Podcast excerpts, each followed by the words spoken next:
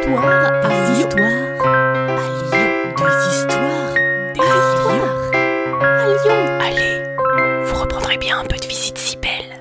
Saison 2 Attention, cet épisode n'est pas pour les enfants. Âme sensible, s'abstenir. Ce soir, c'est Halloween. Nous avions prévu un bus de l'horreur. Avec nos confrères et consoeurs de Lyon City Tour, nous devions vous raconter des histoires terrifiantes en se promenant à Lyon dans un grand bus à Impérial. Nous avions notamment prévu de passer devant la célèbre fresque des Lyonnais à l'angle de la rue de la Martinière et du quai Saint-Vincent, pour vous parler non pas de la vie de ces illustres personnages, mais de leur mort. Voici pour vous aujourd'hui les morts les plus tragiques de la fresque des Lyonnais. Commençons avec Antoine de Saint-Exupéry, célèbre auteur du Petit Prince et aviateur, qui a failli s'en sortir plutôt pas mal. Il s'exile au début de la Seconde Guerre mondiale aux États-Unis. Finalement, il décide de rejoindre la résistance à la fin de la guerre, au printemps 1944. Malheureusement pour lui, il disparaîtra en mer avec son avion dans un crash atroce quelques mois seulement après avoir rejoint la guerre et très exactement un mois avant la libération de Lyon.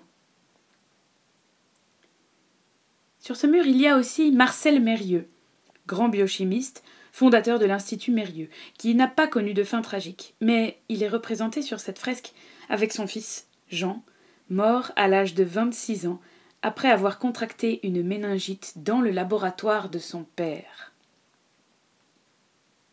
Ensuite, l'une des morts les plus célèbres, Sainte Blandine, chrétienne que l'on jeta au lion durant l'Antiquité car elle ne voulait pas renier sa foi. Mais les lions venaient de dévorer tous ses petits camarades sous ses yeux et il n'avait pas voulu d'elle. Les Romains n'allaient certainement pas se faire humilier par une petite pucelle chrétienne, alors ils la firent enrouler dans un large filet de pêche pour la passer au grill. On sentait les odeurs de chair brûlée qui prenaient à la gorge, mais Blandine, elle, respirait toujours. On attacha alors son corps décharné, ses chairs à vif, à la queue d'un taureau que l'on fit courir dans toute la ville. Ses chairs à moitié décollées s'étaient maintenant complètement arrachées, on voyait presque ses muscles apparaître, mais Blandine respirait encore. Le spectacle était incroyable pour les Romains si friands de mise à mort lente et douloureuse mais il commençait à coûter trop cher. On l'acheva alors à coups de glaive, puis on jeta son cadavre en saône. Enfin, pour terminer, l'un des moins connus de cette fresque, et qui pourtant connut le destin le plus tragique. Giovanni da Verrazzano, ou Jean de Verrazane, explorateur qui découvrit la baie de l'Hudson et la péninsule de Manhattan. Il nomma cette terre Nouvelle-Angoulême avant qu'elle ne devienne Nouvelle-Amsterdam, puis New York. Sa quatrième et dernière expédition fut en direction des Antilles. Giovanni fut accueilli par une population indigène qui venait de préparer un magnifique banquet pour leur arrivée.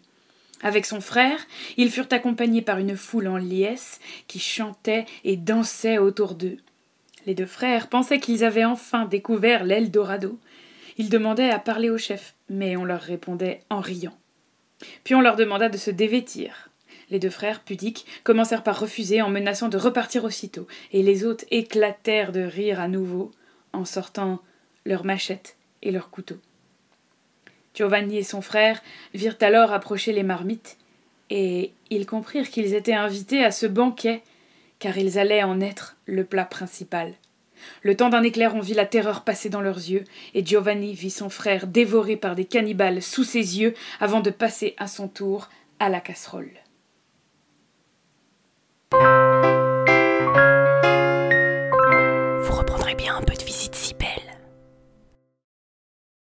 Salut à vous Une gognandise, en parler lyonnais, c'est une plaisanterie. Ce podcast d'histoire, de légendes et de gognandises lyonnaises est proposé par les Visites Cybelles, visites théâtralisées et comptées à Lyon. Vous pouvez nous retrouver sur les réseaux sociaux, Facebook, Instagram et Twitter.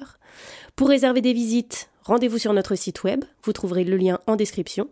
Et pour connaître les prochaines histoires, abonnez-vous. Sur ce, on vous dit à bientôt.